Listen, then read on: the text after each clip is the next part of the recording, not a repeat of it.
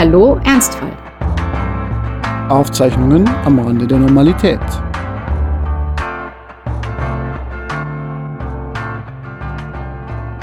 I'll be ready. Willkommen zu Hallo Ernstfall. Willkommen zur Baywatch-Episode. Wir waren heute beide am See, habe ich gesehen. Ich mit meiner Tochter, die heute das erste Mal in einem See zu Wasser gelassen wurde und das eigentlich so mittelgut bis gut fand. Und du mit deinem Hund. Hallo Wir Judith. waren am Fluss. Hallo Franz. Ach, ein Fluss war das. Ja, Ich habe das gar nicht als Fluss erkannt. das ist die Donau. Die kommt dir vielleicht bekannt vor.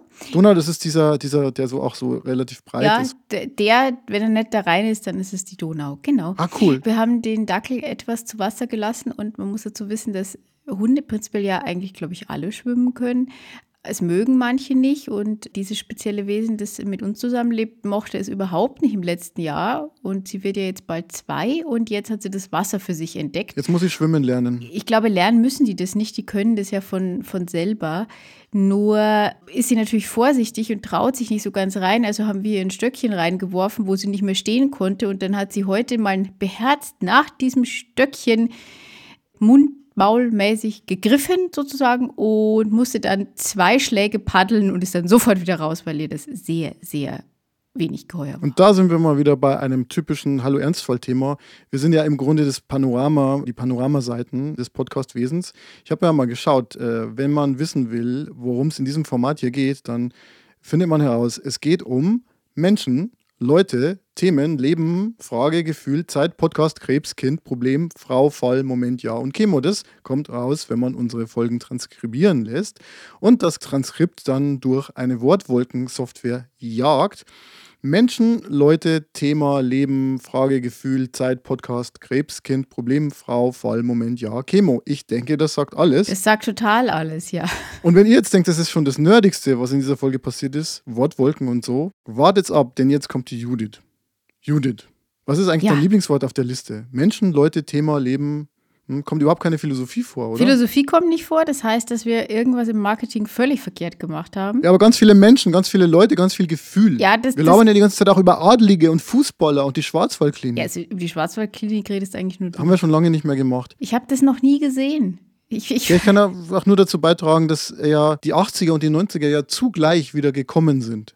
Und meine Frau trägt äh, so eine Lederjacke von ihrer Mutter auf. Und es steht ihr auch sehr gut, aber sie sieht damit eins zu eins aus wie diese Schwarzwaldklinik-Frauen. Was ja nicht schlecht ist. Das waren äh, lauter, ich sage jetzt mal, gepflegte Ärztinnen. Ja. Ähm, also Arztgattin. nein, äh, ja, eine war, War, auch man Ärztin. damals schon Ärztin? Ah ja, okay. Teilweise eine war Ärztin, also die anderen waren Krankenschwester, eine war Ärztin. Da war es dann aber so, dass das Kind Bauchweh hatte, also ihr Kind. Und dann sagte ein Kollege ihres Mannes, der ja auch Arzt war, ja, sie besser besser, zu Hause bleiben, denn ihr Kind braucht sie. Und dann hat sie ihre Forschungskarriere an den Nagel gehängt. Ja, ich bitte Aber- dich, das Kind hatte Bauchweh. Pass auf, es gibt ja einen Sequel, eine, eine Einmalverfilmung aus dem Jahr 2000 irgendwas. Und da kommt dann aber raus, dass sie dann doch eine Karriere gemacht hat. Ähm, so, da Trotz war man dann des 20 Jahre Kindes. Hm. später irgendwie weiter. Und da musste Ja. die Story dann in die Richtung gehen. Ja, trotz Kind. Wahnsinn. Ja, und du hast vorhin gesagt, äh, wir müssen ein bisschen aufs Marketing achten, denn äh, hier Fremdwahrnehmung und Eigenwahrnehmung driften auseinander bei uns. Ja, eigentlich sind wir kein Philosophie-Podcast, sondern ein äh, Leute-heute-Podcast. Ähm, und da wären wir ja schon beim Thema, denn heute geht es ums Selbst und um Wörter, die das Selbst im Namen tragen, zum Beispiel Selbstbild oder Selbstvertrauen. Schauen wir mal, wo uns das Ganze hinführt. Ich habe jetzt hier so die Tagesordnung äh, vor meinem geistigen Auge. Und ähm, ich würde jetzt mal einfach sagen, Judith, du bist ja jetzt durch so manches durchgegangen im letzten Dreivierteljahr. Hat sich denn dein Selbstbild in dieser Zeit in irgendeiner Weise verändert? Wie lange haben wir Zeit? Um auf diese Frage zu antworten, die ist, die ist jetzt sehr allgemein, da kann ich jetzt Es sehr geht lange reden. so Aber ich dachte, In einer Stunde Salzkartoffeln bei mir. Mm, Ja. Ich gehe dann aber mal. ja, Mach los. Mach, geh, geh weiter. Mach, soll, ich- soll ich einfach mal, ja, genau. mach einen Ähm, TED-Talk draus. Ich, ich, darüber habe ich im Übrigen schon nachgedacht. Ja, das sollte ich vielleicht irgendwann mal wirklich tun. Aber wie wir ja in den letzten Folgen gelernt haben, äh, bedeutet ein TED-Talk ja immer, dass man eine Erfolgsgeschichte präsentieren muss. Und ich fühle mich im Moment noch nicht so wahnsinnig erfolgreich, obwohl ich einen kleinen Sieg errungen hatte, was das Selbstbild im Spiegel angeht. Also zum einen wachsen meine Haare immer mehr und nachdem mein Behandelarzt gesagt hat, ich darf die durchaus auch tönen, habe ich das gemacht. Das war nicht der Sieg, denn sie sehen jetzt, also ich will jetzt nicht sagen Pumuckl-rot, aber es ist dann doch Was? jetzt, also sie sollten braun werden, aber wie das bei so Tönungen aus dem Drogeriemarkt so ist, sind die jetzt äh, leicht ins Rot abgedriftet. Das sieht jetzt nicht so wirklich gut aus, aber ähm, Kann man da drüber färben oder was muss man machen, damit ja, äh, das bessere kann man Farbe ja entsteht? auswaschen und ähm, irgendwann kann man da auch drüber färben, aber das lasse ich dann vielleicht doch lieber im Profi machen, weil der erste Versuch war jetzt nicht so von Erfolg gekrönt. Wobei, selbst in diesem seltsamen Rot ist es ein bisschen besser als in dem komischen Weiß von vorher. Aber äh, tatsächlich habe ich eine andere haarige Erfahrung noch gemacht. Ich war nämlich nochmal im Perückenladen. Das ist äh, auch sowas, was ich alle paar Monate irgendwie tue, weil ich einfach dann doch wieder unzufrieden mit meinem äh, Zweithaar bin und ähm, habe mir da jetzt endlich einen Pony reinschneiden lassen, damit man den Ansatz, also wo die Perücke aufliegt, an der Stirn nicht mehr so sieht. Mir haben zwar alle möglichen Leute erzählt, man würde es nicht sehen, aber ich war dann doch immer wieder verunsichert und ähm, Das heißt, weil die Haare jetzt nicht mehr so lang sind vorne, sondern kurz bilden die so eine Art Brett, das das verdeckt oder wie muss man sich das vorstellen? Naja, ich hatte ja vorher einfach, um meine normale Frisur von vorher möglichst nachzuahmen, einfach einen, zwar nicht mittel, aber so einen leichten versetzten Seitenscheitel und keinen Pony. Das heißt, es gab halt irgendwo einfach den Haaransatz.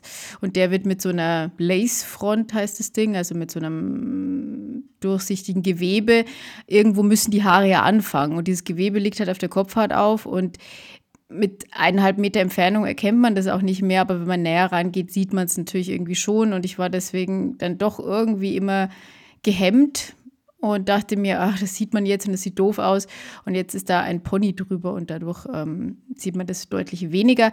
Aber um mal auf die Schwarzwaldklinik wieder zurückzukommen, die Frisur, die diese Perücke jetzt hat, hat so einen leichten 80s, vielleicht 90s Vibe. Es ist Nice. nicht so ganz meins, aber es ist äh, dann doch besser als der Zustand vorher. Wir haben gestern äh, versehentlich ein Matthias Reim-Video geschaut und festgestellt, Wer dass ist die das Frauen. Verdammt, ich lieb dich. Ja, genau. Oh ja, so, ja, ja. Und wir haben festgestellt, dass die Frauen damals einfach auch äh, gut aussahen und die Männer hatten halt so Dauerwellen Ja, das mit war massivem hart. Das war Volumen. eine harte Zeit, glaube ich. Mhm. Aber jetzt zur Frage, was macht denn das Haarthema mit deinem Selbstbild? Was ich eigentlich am, äh, ja, wie soll ich sagen, am seltsamsten an der Situation finde, ist, wir nehmen hier diesen Podcast auf und äh, wie du weißt äh, und mir auch dabei geholfen hast, haben wir das ja auch auf Social Media und so weiter verbreitet. Und es ist ja nicht so, dass ich äh, meine Erkrankung irgendwem verschweigen würde. Also ich erzähle sie jetzt nicht jedem auf der Straße prinzipiell, aber ähm, ich gehe damit ja sehr offen um und glaube, dass das für mich zumindest auch der richtige Weg ist. Also könnte man sagen, wo ist denn eigentlich das Problem, wenn man irgendwie sieht, dass es eine Perücke ist? Also jeder, der diesen Podcast angehört hat und mich mal sieht, wird sagen, ach, ist das die Perücke? Also es ist ja eigentlich völlig, völlig logisch. Und insofern finde ich es eigentlich von mir selber ein bisschen inkonsequent, dass ich, obwohl ich ja damit offen umgehe, offensichtlich, wenn mich dann jemand sieht, doch irgendwie nicht möchte, dass man erkennt, dass das eben zum Beispiel eine Perücke ist. Und ähm, ich würde mir ehrlich gesagt wünschen, ich hätte genug Selbstbewusstsein, mir da entweder keine Gedanken zu machen und die Perücke entweder gar nicht aufzusetzen, weil ich mir denke, ich brauche das nicht. Oder ähm, ja, wenigstens mit ihr mich dann irgendwie normal zu fühlen. Aber letzten Endes so richtig funktioniert keine der Varianten. Da wären wir beim Thema Selbstbewusstsein, ja wieder so ein Selbstwort. Würdest du denn sagen, dass dein Selbstbewusstsein gelitten hat jetzt in dieser Zeit der Krankheit? Oder ist es Ja, eher so, dass du definitiv. glaubst, am Ende ist es sogar stärker? Ich hoffe auf diesen, diesen Ausgang, dieses, äh, dass man merkt, was man alles überstehen kann, was man alles irgendwie überleben kann, ja.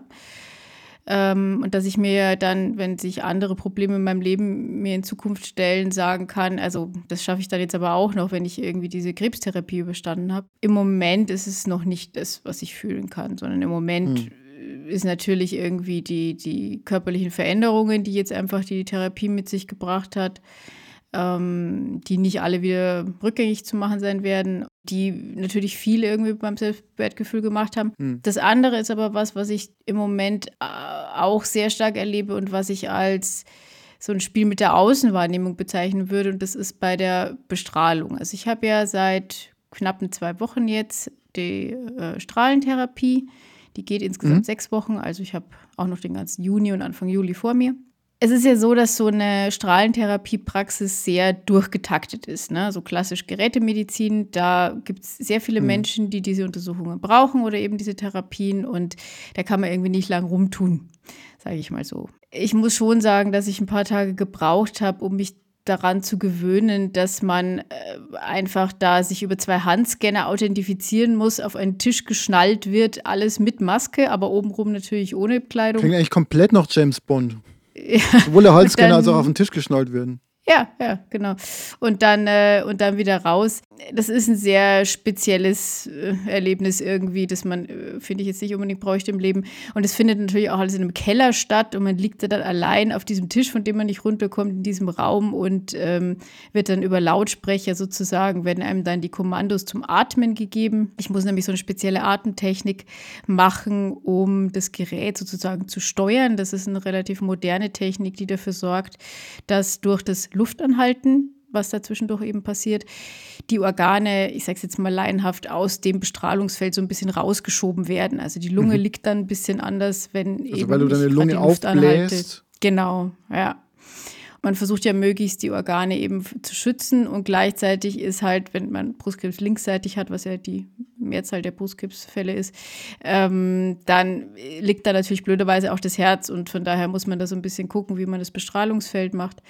Und ähm, das ist alles okay, es ist alles machbar. Ich muss zugeben, dass, als sie mir gesagt haben, ich soll sehr tief einatmen und dabei bitte aber die FFP2-Maske auflassen, gab es dann schon so den Moment, wo ich mir dachte, das ist jetzt aber nicht mehr alles euer Ernst. Und was macht das mit Selbstwertgefühl, Selbstvertrauen und so weiter? Na, es macht einen schon sehr zu so einer, zu einer Nummer, würde ich sagen, irgendwie. Also man fühlt sich schon sehr äh, wenig als Subjekt und sehr als Objekt. Also hm. Diese Abläufe, die natürlich auch sehr routiniert sind. Man, zum Beispiel liegt man auf diesem Tisch und man muss da eben Millimeter genau richtig liegen. Dementsprechend kann man sich da jetzt selber nicht so ein bisschen hinruckeln. Das heißt, man liegt auf einem Handtuch und dann wird links und rechts immer so ein Stückchen gezogen, bis man an der exakt richtigen Stelle liegt. Und ähm, man soll sich dabei überhaupt nicht bewegen. Was schon irgendwie bedeutet, man fühlt sich einfach ein bisschen als Gegenstand, der durch die Gegend geschoben wird. Und ähm, und ich muss auch ganz ehrlich sagen, ich will auch ähm, in dem Zustand da keinen Smalltalk führen. Ich bin froh, wenn ich da wieder raus bin. Ja.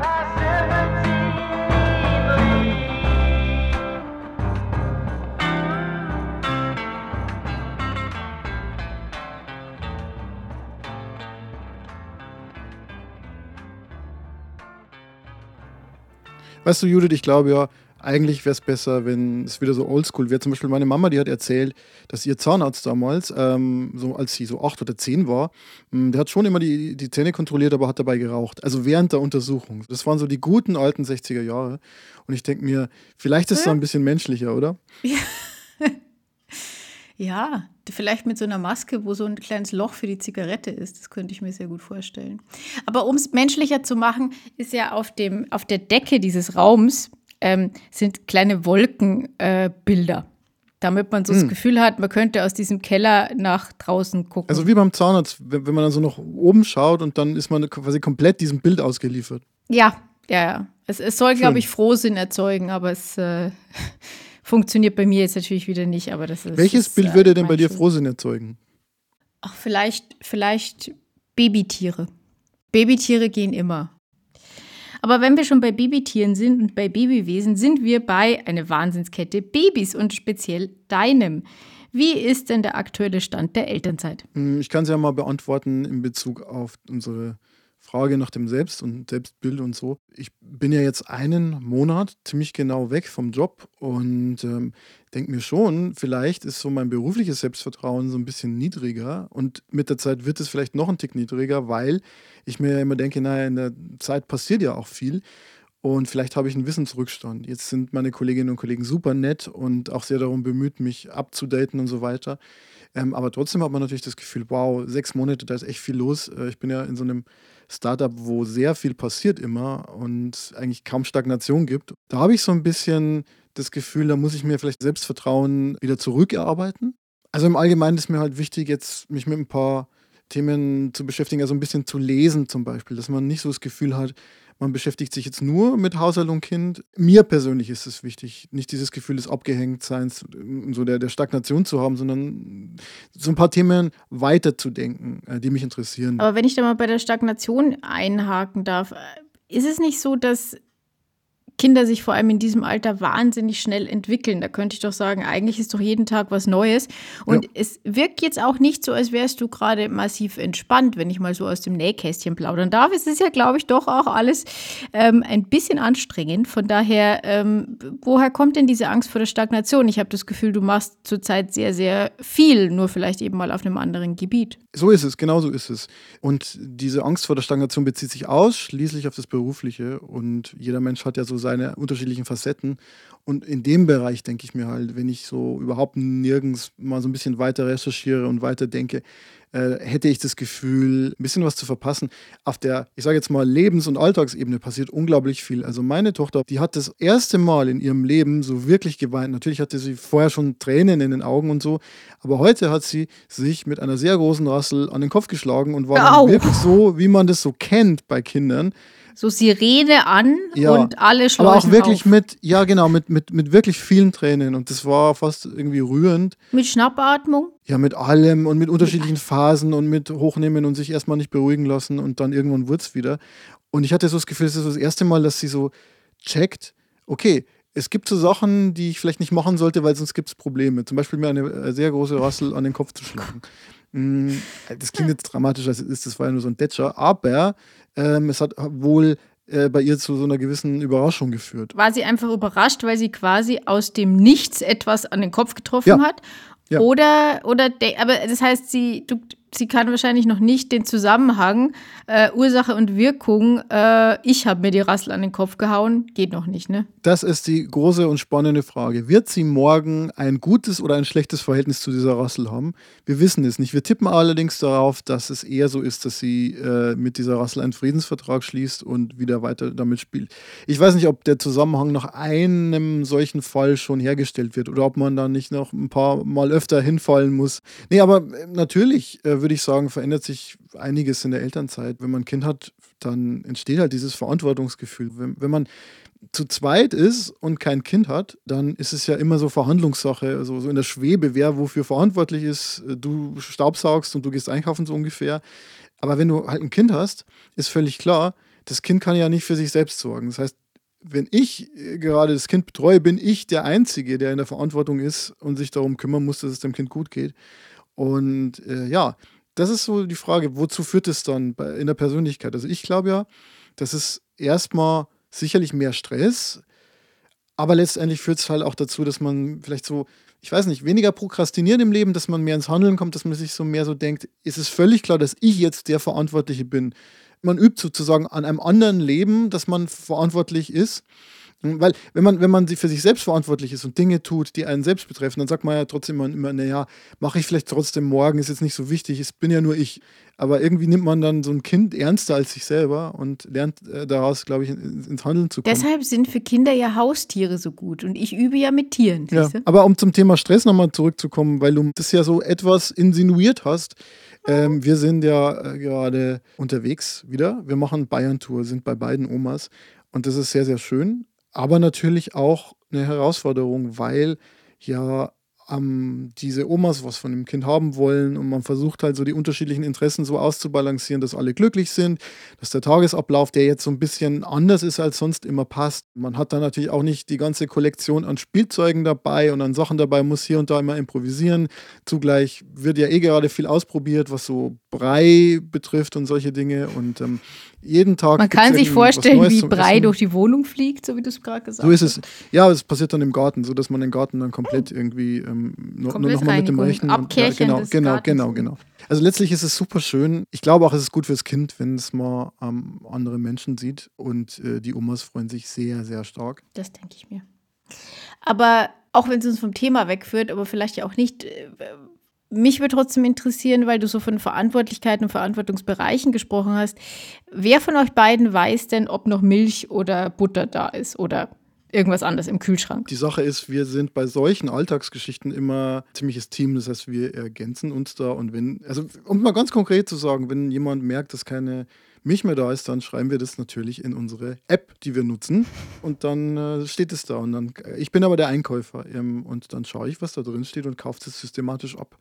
Das ist ja ähm, vorbildlich. Ja. Ja, ich, ich frage so deswegen danach, weil es mir im Leben ja schon passiert ist, dass dann die gar nicht bös gemeinte Frage, aber von früheren Partnern gestellt wurde, äh, was brauchen wir denn heute? Also schon mit, ich gehe es dann einkaufen, meinetwegen auf dem Heimweg von der Arbeit oder sowas, aber dass einfach sehr klar war, dass äh, ich gefragt wurde, was eben jetzt noch im Kühlschrank zum Beispiel ist. Und das ist so ein System, das sich halt sehr leicht irgendwie einschleicht, habe ich die Erfahrung gemacht. Und ähm, ich frage da so kritisch nach, weil wenn man sich Studien anguckt, ist es leider so, dass diese äh, primäre Care-Arbeit, also jetzt nicht unbedingt was Menschen, andere Menschen angeht, aber was eben den Haushalt angeht, komischerweise immer den Frauen noch zufällt, also nicht immer, aber zu einem immer noch größeren Prozentsatz. Und äh, das eigentlich erstaunlich ist, gerade wenn beide eben auch gleichermaßen arbeiten. Ja, ich würde jetzt nicht für mich in Anspruch nehmen, dass wir da irgendwie maximal perfekt äh, gleichberechtigt und am Ziel angekommen sind, aber ähm, es ist halt schon so, dass ich dann halt unter der Woche koche und äh, einkaufen gehe und wasche und was halt da sonst so ansteht meine Frau mich aber hin und wieder auch an der einen oder anderen Stelle unterstützt, aber es war vorher andersrum auch so. Also es war ja nie so, dass wir diese Rollen immer zu 100 Prozent bei einer Person hatten, sondern es war immer eigentlich so ein Teamding. Ähm, aber klar, dieses Problem gibt es und da bin ich bestimmt auch nicht frei davon. Also zum Beispiel, was die Ernährung von dem Kind betrifft, ähm, hat sich meine Frau ein bisschen tiefer eingearbeitet in dieses Thema, welchen Brei füttert man, zu welcher Uhrzeit und hat dann auch so, so einen Fahrplan aufgestellt und so weiter und weiß darüber auch zum Beispiel mehr. Aber ich merke, je länger die Elternzeit geht, desto mehr habe ich auch dieses Selbstvertrauen, da wären wir wieder beim Thema, ähm, zum Beispiel zu sagen, schau mal, ich bin der Meinung, dass wir jetzt äh, meiner Tochter eben das geben und nicht das. Ähm, oder schau mal, wenn du es ein bisschen stärker pürierst, dann ähm, muss man nicht so viel trinken dazu und so. Mein Ziel ist schon, dass äh, wir da sozusagen einfach auf dem gleichen Kompetenzniveau sind und nicht immer gefragt werden muss. Das wäre auch total quatschig, weil ich ja nicht immer ins Arbeitszimmer gehen kann und meine Frau fragen kann, ja, wo ist jetzt X oder wo ist jetzt Y oder was muss ich denn jetzt machen? Also mein Ziel ist schon, dass ich da relativ autark bin. Also wir kriegen das hier eigentlich auch ganz gut hin. Leider vergessen wir manchmal, was im Kühlschrank ist, beide und dann gehen Dinge kaputt. Das ist immer sehr blöd. Aber ähm, wir kümmern uns, würde ich sagen, rührend um die Tiere, weswegen der Kater manchmal dreimal gefüttert wird, weil ähm, irgendwie jeder dran denkt, ihn zu füttern, wir es aber nicht kommuniziert haben, dass wir schon gemacht haben.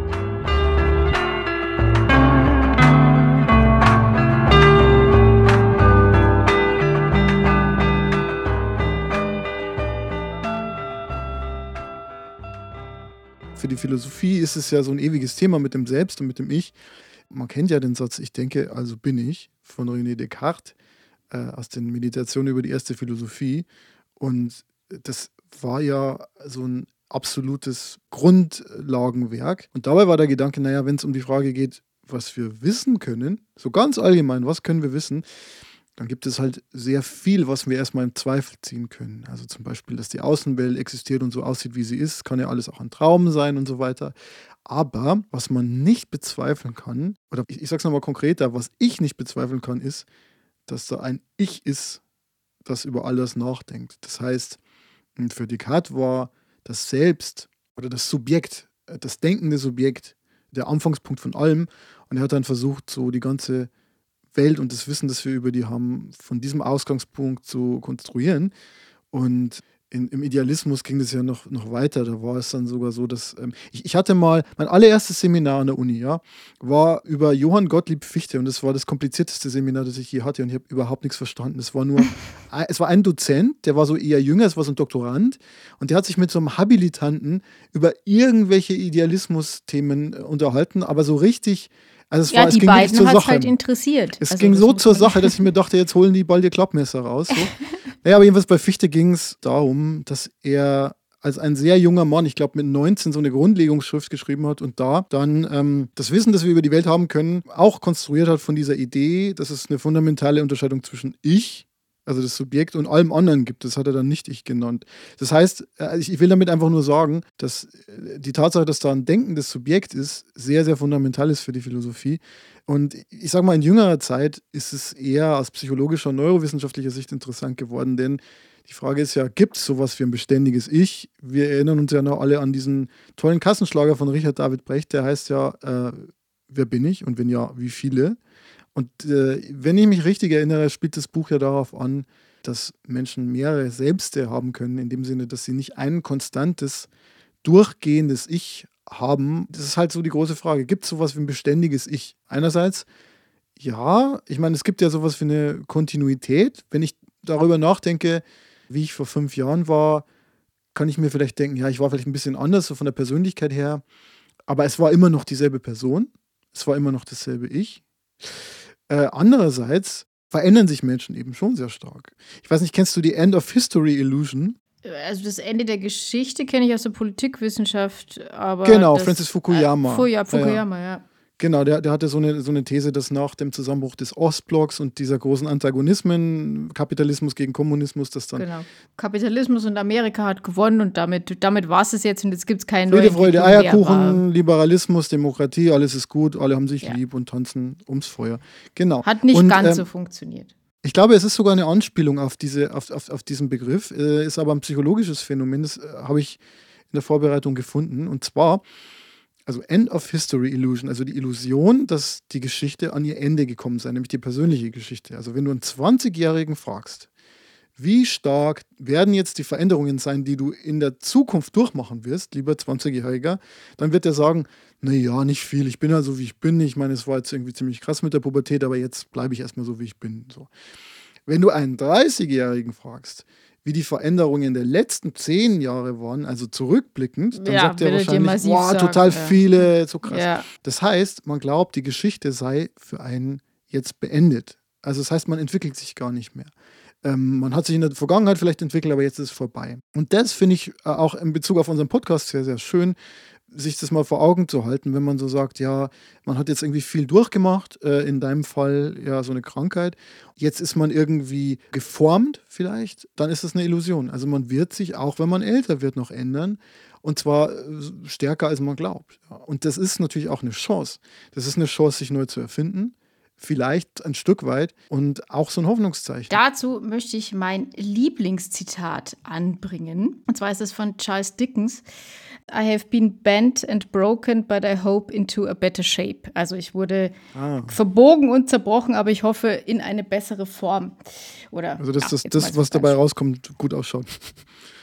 Ja, ja, ob es gut aussieht, aber es, im Besser. Endeffekt beschreibt es so ein bisschen den Zustand, dass das Leben einem eben bestimmte Dinge auferlegt oder die einem eben zustoßen und die einen eben schon verändern und äh, man eigentlich nur mit der Hoffnung irgendwie herausgehen kann, dass er das irgendwie besser machen würde. Ich muss aber sagen, dass äh, gerade wenn wir über Krankheiten reden, das natürlich schwierig ist. Also diese Vorstellung immer zu sagen, naja, das ist so eine Art von Prüfung, die mir da jetzt irgendwie entgegensteht und wenn ich die meistere, dann habe ich irgendwas gewonnen. Also ja, das Überleben und ich meine, größer geht es einerseits nicht, andererseits muss man aber auch sagen, es sind halt so Prüfungen, um die man nicht unbedingt bittet oder definitiv nicht bittet und deshalb habe ich ein bisschen Probleme mit, mit, mit dieser Denkweise. Aber weißt du was, Judith, ich habe noch einen Gedanken mitgebracht, der was mit dem Thema Selbstbild zu tun hat und auch mit dieser Idee, über die wir gerade gesprochen haben, nämlich, dass man sich verändern kann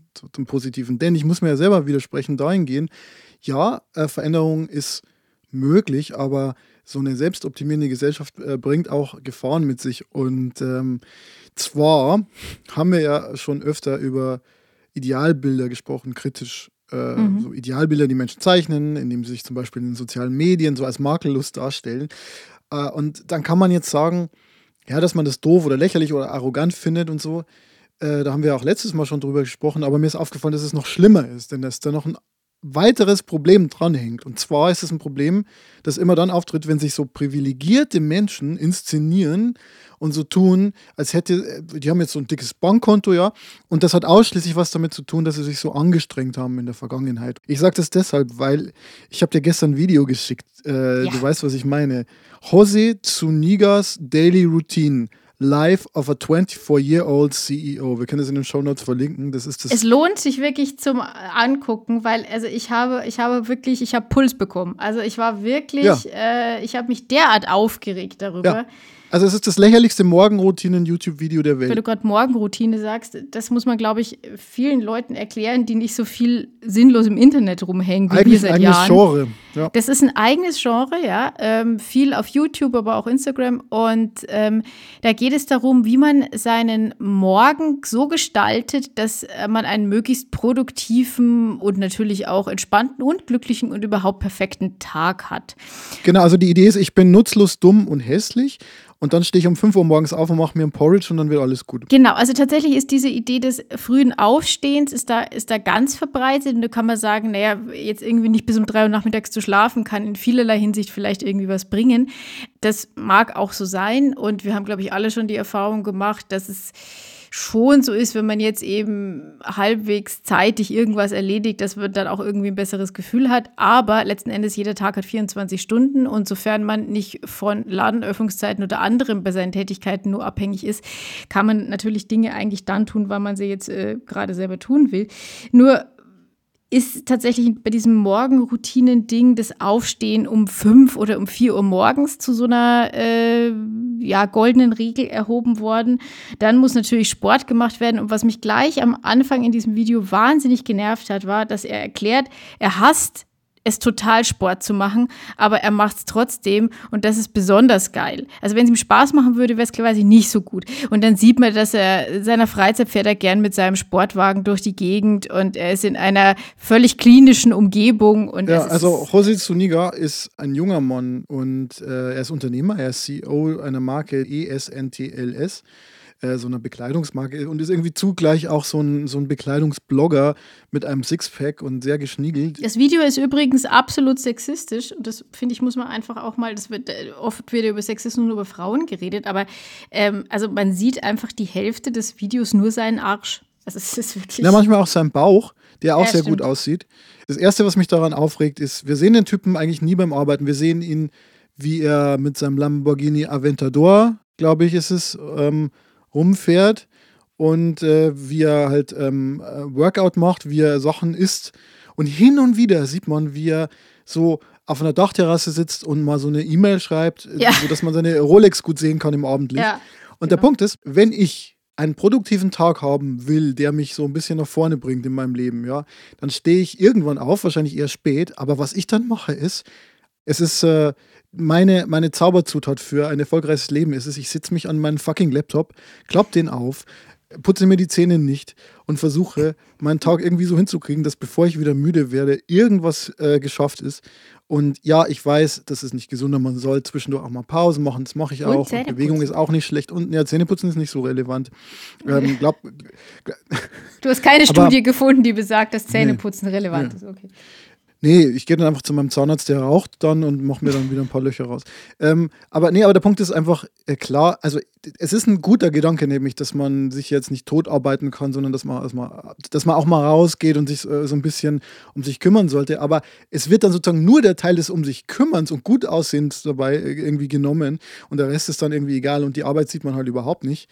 Aber der zweite Punkt, der mich nervt äh, und sogar noch ein bisschen mehr nervt, weil er was mit sozialer Gerechtigkeit zu tun hat, der ist, diese Ideologie, dass man sozusagen erfolgreich ist, weil man sich so angestrengt hat. Es gibt einen tollen Scientific American Artikel von einem Herrn namens Scott Barry Kaufman, das ist ein Kognitionswissenschaftler, der hat das Ganze mal so untersucht. Der sagt halt, klar, es gibt so Faktoren, so Persönlichkeitseigenschaften, die sind natürlich schon zuträglich für Erfolg. Also wenn du leidenschaftlich bist, wenn du beständig bist, wenn du eine gewisse Vorstellungskraft hast, intellektuelle Offenheit und sowas, dann wirst du wahrscheinlich mehr Erfolg haben. Also das sind Eigenschaften, die sind damit korreliert. Aber, schreibt er, ein ganz, ganz, ganz großer Teil ist halt auch einfach unerklärlich. Ja? Da hat die Wissenschaft keine Zusammenhänge, keine Korrelationen hergestellt.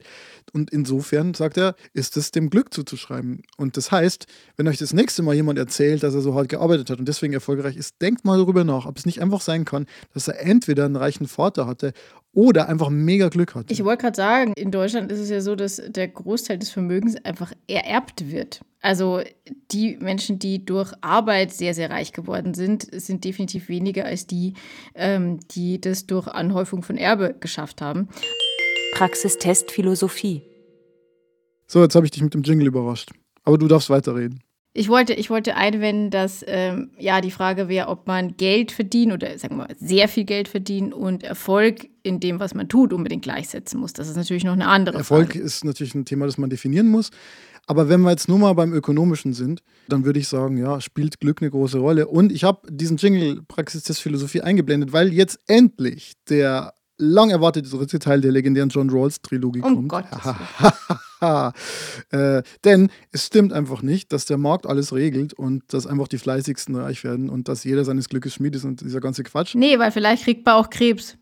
Äh, genau, nee, aber äh, tatsächlich ähm, der Faktor Unwägbarkeiten, ob das jetzt Ja. Krankheiten sind oder andere Probleme im Leben, Scheidungen, ähm, Depressionen, es gibt ja so viel, der wird ja auch nicht mit bedacht und äh, das ist ja auch nicht immer was, was man beeinflussen kann. Auch deshalb, ja. Äh, und deshalb braucht es ein gewisses Maß an Umverteilung. Das hatten wir in den letzten Malen bei Rawls schon. Und ich wollte nur ganz kurz noch sagen, damit diese Trilogie abgeschlossen ist und es endlich verfilmt werden kann. Bei Rawls gibt es ja die Idee des Schleiers des Nichtwissens. Und kann man ja mal bei Wikipedia nachschauen, da gibt es einen guten Eintrag dazu. Die Idee dabei ist, wir richten die Gesellschaft so ein, dass wir nicht wissen, ob wir unten oder oben stehen. Also die Idee ist, es ist so eine Art nicht gesellschaftlicher Zustand, also wo alles noch in der Schwebe ist, wo die Gesellschaft überhaupt noch nicht eingerichtet ist. Und dann konstruieren wir die Gesellschaft. Und ich habe schon bei einem der letzten Male gesagt, naja, so völlige Gleichheit funktioniert nicht, weil er die äh, Volkswirtschaft zusammenbrechen würde, wenn es überhaupt keine Anreize gäbe und völlige Gleichheit bestehen würde. Es braucht so ein gewisses Maß an Ungleichheit vielleicht. Aber die These von Rawls ist, diese Ungleichheit würde dazu dienen, dass die am schlechtesten Gestellten in der Gesellschaft möglichst viel haben, möglichst viel, nicht nur an Geld, sondern auch an Grundgütern wie Freiheit, Bildung, Chancen und so weiter. Und zwar deshalb, weil wir in diesem Gedankenexperiment nicht wissen, ob wir am Ende unten oder oben in der Gesellschaft stehen. Und wenn ich das nicht weiß, würde ich, das zumindest die These, ja, ähm, die Gesellschaft so konstruieren, dass ich nicht so tief fallen kann. Das war jetzt ein Schnelldurchlauf. Ergibt das alles Sinn? Wenn man dir folgen konnte, und ich hoffe, das konnten alle so halbwegs, ich musste jetzt schon noch mal erst mal kurz drüber nachdenken, aber tatsächlich erinnert es mich an etwas, was ich mal im Geschichtsunterricht gemacht habe. Und zwar hatten wir, das war, äh, glaube ich, eine junge Referendarin, die da ganz engagiert war, und wir haben eine so Art Planspiel zur französischen Revolution gemacht. Und es ging darum, Mit dass- Guillotinen? Mit geistigen Guillotinen garantiert. Ähm, aber vielleicht hat auch irgendjemand noch so mit kleinen Papierschnipseln und so eine Zwistel irgendwie. Kann, kann auch sein.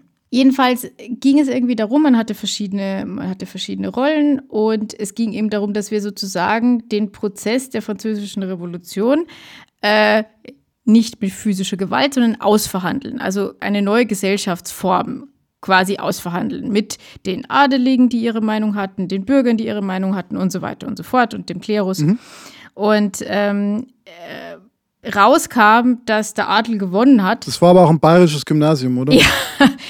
Ähm, Ist ja klar, also dass wir der haben, Adel gewinnt. wir, wir, wir, wir hatten irgendwie den Adel zugelost bekommen und haben einfach alle anderen massiv bequatscht. Und nachdem es den anderen wahrscheinlich nicht so wichtig war, weil die sich mehr auf die Pause und das soziale Leben gefreut haben und wir so die Nerds waren, die sich für den Unterricht interessiert haben, ähm, hatten wir großes Interesse, unsere äh, Ideen durchzubringen. Und so hat die Französische Revolution an diesem bayerischen Gymnasium in diesem Geschichtsunterricht niemals stattgefunden. Aber zu deiner Frage von vorhin, es klingt, und deswegen bin ich immer bei Rawls so ein bisschen skeptisch, mir sind diese Gedankenspiele immer zu theoretisch und sie lassen meiner Ansicht nach immer außen vor, dass wir eben über Menschen reden. Und wir alle haben eben nicht nur positive Eigenschaften und wir wollen nicht einander nur helfen und wir sind nicht nur rein altruistisch, sondern wir haben auch evolutionär gesehen schon sehr klare egoistische Ziele, die wir durchsetzen wollen, denn wir wollen ja irgendwie am Leben bleiben.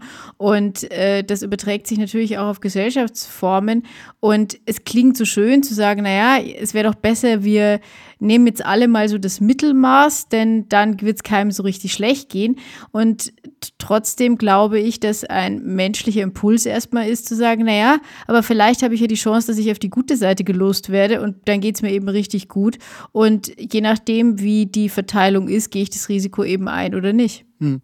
Also ich glaube, du hast äh, da echt einen wichtigen Punkt gesagt. Eine der Hauptkritiken an Rawls ist ja, dass dieses Gedankenexperiment so einfach nicht funktioniert, denn er stellt sich diese Menschen im noch nicht gesellschaftlichen Zustand vor und das ist ja so ein Idealbild. Da haben die keine Interessen, da hängen, das sind die einfach keine Adeligen oder äh, keine Bauern oder was auch immer oder auch keine äh, Industriellen oder, oder, oder keine Armen oder so, sondern da sind die einfach nur neutrale Menschen. Und, ähm, und diesen Zustand haben wir einfach nicht. Wir werden in die Welt geboren, in Systeme, in Familien, in Zusammenhänge. Genau, und das ist das, was der äh, Philosoph Michael Sandel, der relativ äh, berühmt ist, äh, immer meinte mit The Unencumbered Self. Das ist so ein Schlagwort und das ist so seine Hauptkritik an Rawls, nämlich ähm, der sagt da genau das. Er sagt halt, ähm, diese Konstruktion der Menschen in diesem Gedankenexperiment funktioniert so nicht, weil Menschen immer an konkrete Institutionen gebunden sind, in konkreten Konstellationen aufgewachsen und sozialisiert sind. Die Menschen, die dann über eine Gesellschaft verhandeln würden bei Rawls, die sind ja gar keine echten Menschen, sondern so Hirngespinste, aber wieso sollten wir Hirngespinste über unsere Gesellschaft entscheiden lassen, wo ja dann doch wieder konkrete Menschen leben?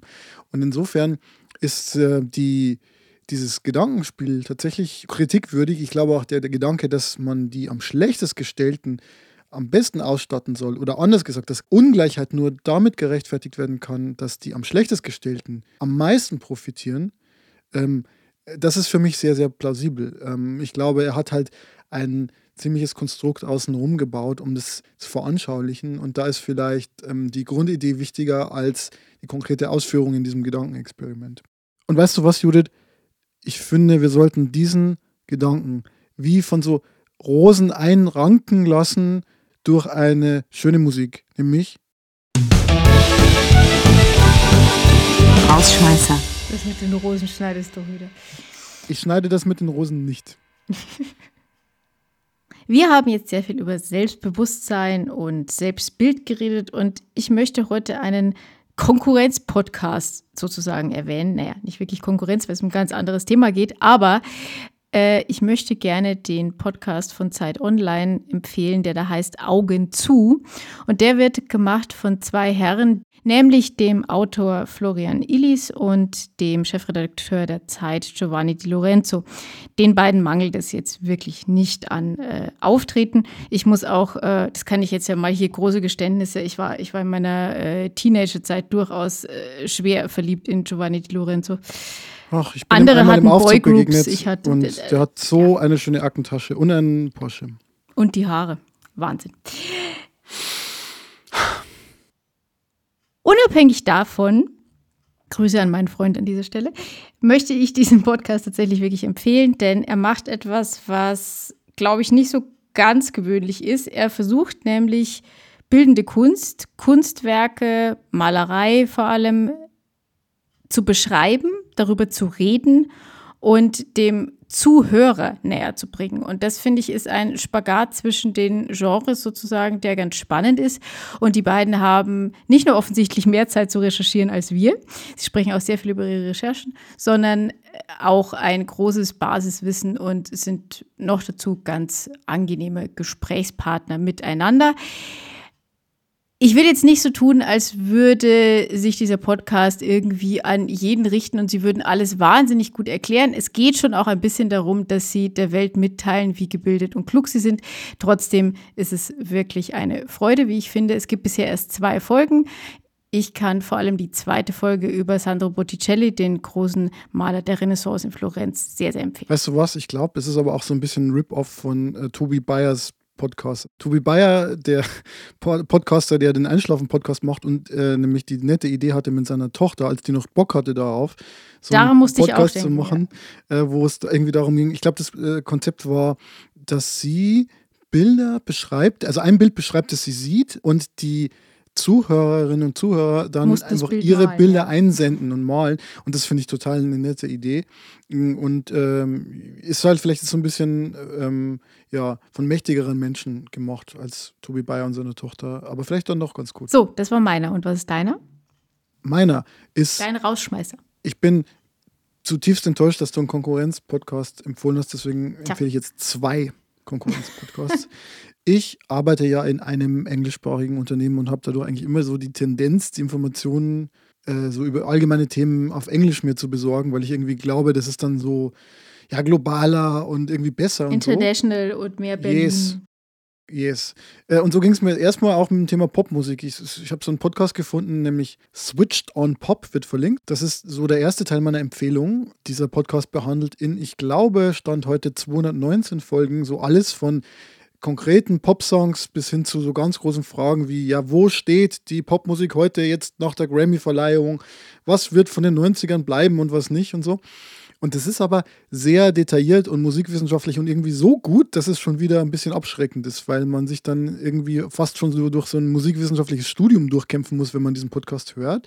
Und deshalb zweiter Teil und eigentlicher Teil meiner Empfehlung, nämlich ein deutscher Podcast vom SWR 2, Erklär mir Pop von und mit Udo Dahmen. Der ist künstlerischer Direktor der Popakademie in Mannheim und so einer, der wohl ja, eine ganz wichtige Figur ist bei der Ausbildung des musikalischen Nachwuchses in diesem Land und so. Und der hat, äh, wie ich festgestellt habe, schon seit 2013 diesen Podcast und erklärt da in Das jeder ist ja eine Folge. Ewigkeit So, in Podcast-Zeiten. ja, absolut, länger als wir im Game. Und der erklärt da in jeder Folge so sieben, acht Minuten lang einen Song, aber jetzt auch nur einen Song und jetzt ist jetzt nicht so eine große äh, essayistische These dran, sondern es ist wirklich äh, die Geschichte eines Songs. Wovon handelt der Song? In welche gesellschaftliche Zusammenhänge ist das alles eingebettet? Was ist musikalisch so besonders und so? Und das sind natürlich so Songs aus den 50ern, 60ern bis heute, viele Klassiker, also äh, Beatles zum Beispiel, Rolling Stones aber auch aktuelle Charthits, abgespacede Instrumentalstücke. Und wenn man gerne Musik hört, lohnt sich das allemal und ist wie gesagt ein kurzes und knappes Format. Anders als unser Podcast, wo wir immer sehr viel verquer äh, erzählen. Ich hoffe, es war heute keine zu starke Tour de Force, aber ich habe ja einen Gedanken aufgeschnappt äh, von Fest und Flauschig, dem zweitbesten Podcast Deutschlands. Nach Gleich uns. nach uns, ja. Mhm, genau, und nämlich äh, meinte Böhmermann, ja, das ist ja im Endeffekt alles eigentlich nur ein Einblick in die Werkstatt hier. Hier ist ja jetzt nicht perfekt abliefern, das machen wir in unserem normalen Leben, sondern es ist eher so, also natürlich, also bitte. Selbstverständlich. Natürlich. Also wir, Ja. ich, ich sehe in meinem Privatleben vor allem so aus wie Giovanni Di Lorenzo, nur habe ich äh, noch ein schöneres Auto. Ja. Und äh, du bist im, im Grunde der Florian Illis der äh, Krebs-Blogger-Szene. Ich frage mich einfach gerade, ob ich das sein will, aber Ich hatte gut. beide, glaube ich, relativ viele Jobs, die ihr dann nicht gemacht habt zu lange. Florian Illis war ja bis vor kurzem Verlagschef, aber das ist ein anderes Thema. Der Kann man ja war mal auch im nach. Auktionshaus. Ähm, Ja, ja, ja. Und er war, glaube ich, auch, Er war, er war ganz viel, insofern stimmt, da gibt es auch ein Magazin herausgegeben und hat Ja. ähm, Hat er auch. Generation Golf geschrieben, glaube ich. Und so einiges mehr noch, ja. Und das machen wir auch. Achso, ja, wir schreiben, wir schreiben auch, ja, ja. Ja, Natürlich. ja, wenn wir, wir wissen noch nicht Zeit was, haben. aber wir schreiben unbedingt. Genau, und hier ist mehr so chillig und loungig eigentlich. Der, der Wohlfühlkrebs-Kinder-Podcast. Du musst in die Nische, ja? Ja, ich sitze schon in der Nische zum Aufnehmen. Ich auch. Ich sitze ja heute wieder in meiner Abstellkammer hier. Hier wird es aber ein bisschen kalt, deswegen gehe ich jetzt raus und äh, esse Salzkartoffeln. Ich hoffe, der wunderbare Mann hat was Wunderbares gekocht und wenn nicht, dann äh, werde ich ihn fragen, warum nicht. Mahlzeit. Guten. Tschüss.